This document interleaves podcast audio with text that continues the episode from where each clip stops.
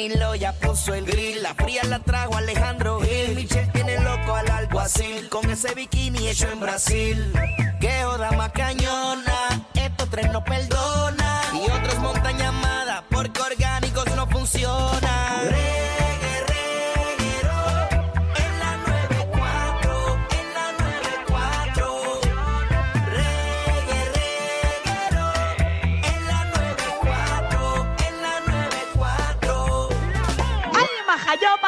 Los chismes no se han acabado. ¡Ay, ay, ay! Continúa la potra y país la Magda.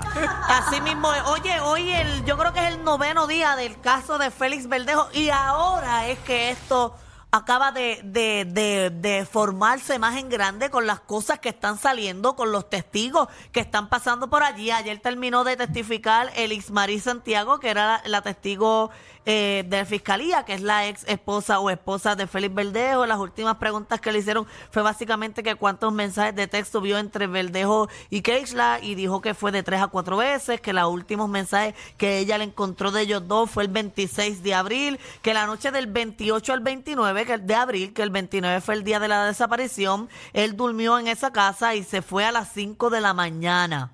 So que prácticamente se fue súper temprano y que no volvió a saber nada de, él de ese día del asesinato eh, hasta las 11 y 30, diciéndole que quería hablar con ella, pidiéndole disculpas en una, en una llamada y le dijo que en esa llamada de ese mismo día que Keishla lo estaba llamando para decirle que ella estaba embarazada y que eh, la mamá de Keishla lo había llamado a él para decirle que Keishla estaba desaparecida. Y ahí ella comienza como que a preguntarle, ¿tú le hiciste algo? Como que tú hiciste algo para que ella se desapareciera o le dijiste algo y él le dijo que no, que prácticamente no había pasado nada.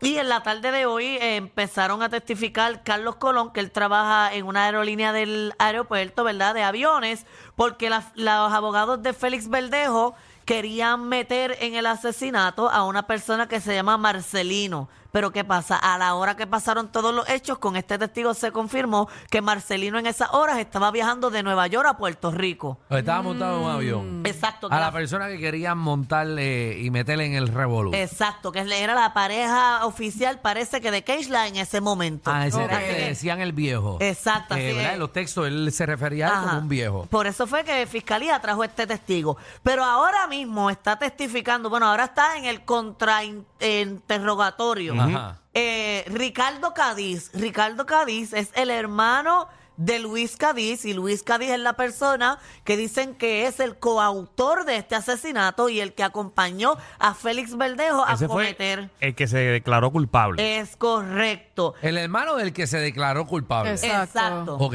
Pues, eh, ¿verdad? El Ricardo es el hermano el que está testificando y Luis es el que se declaró culpable. ¿Qué tiene que ver el hermano aquí de él? Bueno, pues lo están interrogando y él trabajaba con Félix Verdejo Ok. eh, hace un tiempo atrás. Él comenzaron hablándole porque él tiene un caso de probatoria ahora mismo por tener, consumir y vender eh, drogas. Entonces la, fi- la, ¿verdad? la fiscal le pregunta que cómo él trabajaba con Félix Verdejo y él le responde que sí trabajaron juntos, que hacían venta de cocaína, de kilos de cocaína. Y en Así que el trabajo que él tenía eh, era vendiendo cocaína Exacto, con du- Félix Verdejo. durante la pandemia, así mismo es. dice también que en esos meses de pandemia hicieron 24 mil dólares vendiendo, eh, ¿verdad? 24 mil dólares vendiendo la cocaína y que solamente Ricardo se ganó 500 dólares de toda esa venta, que en la gran mayoría de las veces eh, iban en la Durango Negra, que es la guagua que supuestamente utilizaron para cometerlo y que Félix Verdejo se quedaba montado en la guagua y él se bajaba y hacía todas las transacciones.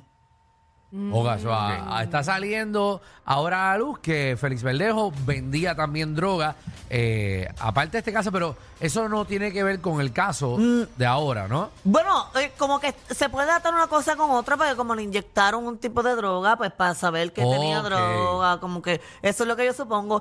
Pero eh, en lo- aquí es que se empieza a intensificar la cosa, porque el 27 de abril, Verdejo llamó a Ricardo diciéndole que necesitaba una pastilla de aborto.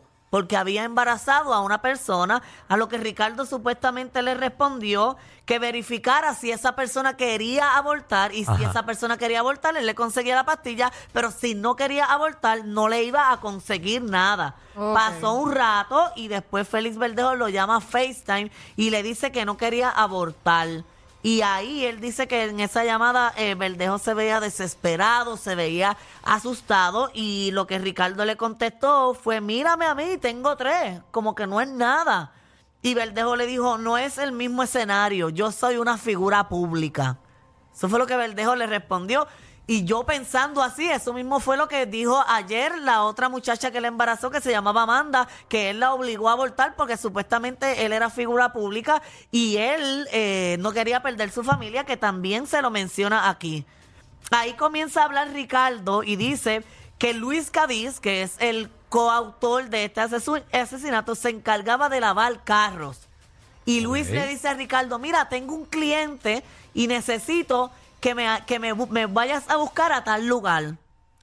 Pues él va y busca ese lugar porque supuestamente Luis Cadiz estaba lavando un carro, un carro Kia. Que el. Kia era un carro que tenía que isla. Pues cuando Ricardo va a buscar a Luis, lo busca en un lugar y al mismo día, por la tarde, comienza a ver las noticias y ve las imágenes del carro de Keisla estacionado en el mismo lugar que Luis Cadiz había dejado el carro y que él lo había ido a buscar. Ok, espérate, va- a estar aquí. Entonces el carro que lo mandaron a buscar, Exacto, porque to- to- lo que se había dicho era que Keisla había llegado hasta ese lugar Ajá. y en ese lugar la, la habían recogido. Pero no fue así. Ellos recogieron a Keisla en su casa. Luis Cadiz se montó en el carro, lo llevó hasta ese lugar porque supuestamente era un cliente que él iba a lavar el carro y después el hermano lo buscó allí.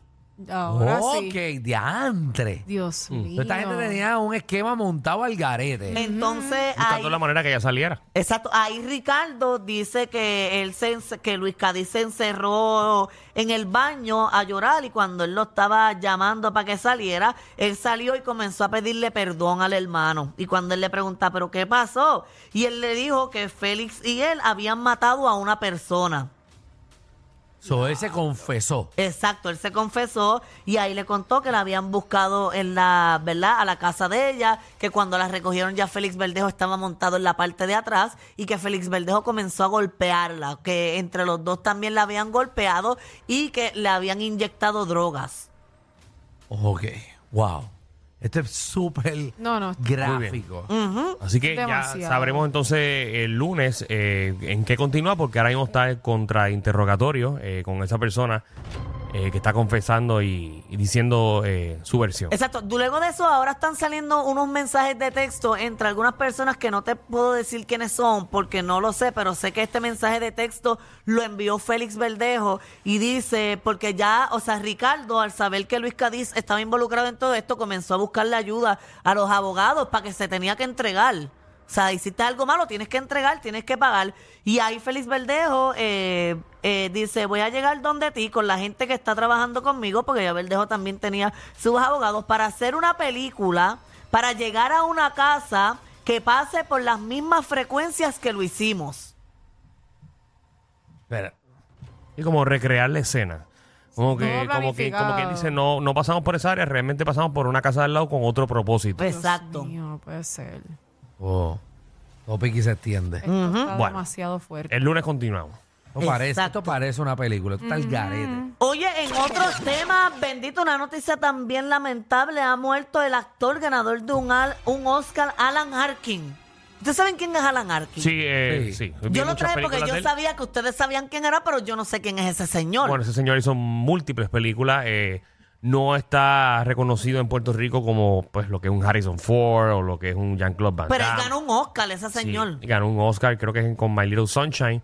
eh, y ha hecho múltiples películas de comedia, eh, entre otras. Así que que en paz descanse ese gran actor. El que no sepa de quién estamos hablando puede entrar ahora a la aplicación La Música. Exacto, 89 años. Vivió lo suficiente y se ganó un Oscar. Fue exitoso. ¿Qué más uno puede pedir en la vida? Se fue con el Señor contento, habiendo logrado su, ¿verdad? Su- sus misiones en la vida. Qué Sí. bueno, que wow, Magda, tú Sí. hubieses ido al funeral de él. Magda habla así cuando no tiene más nada. Exacto. Obligado. Mira, en otras Ah, mira. noticias. Mira.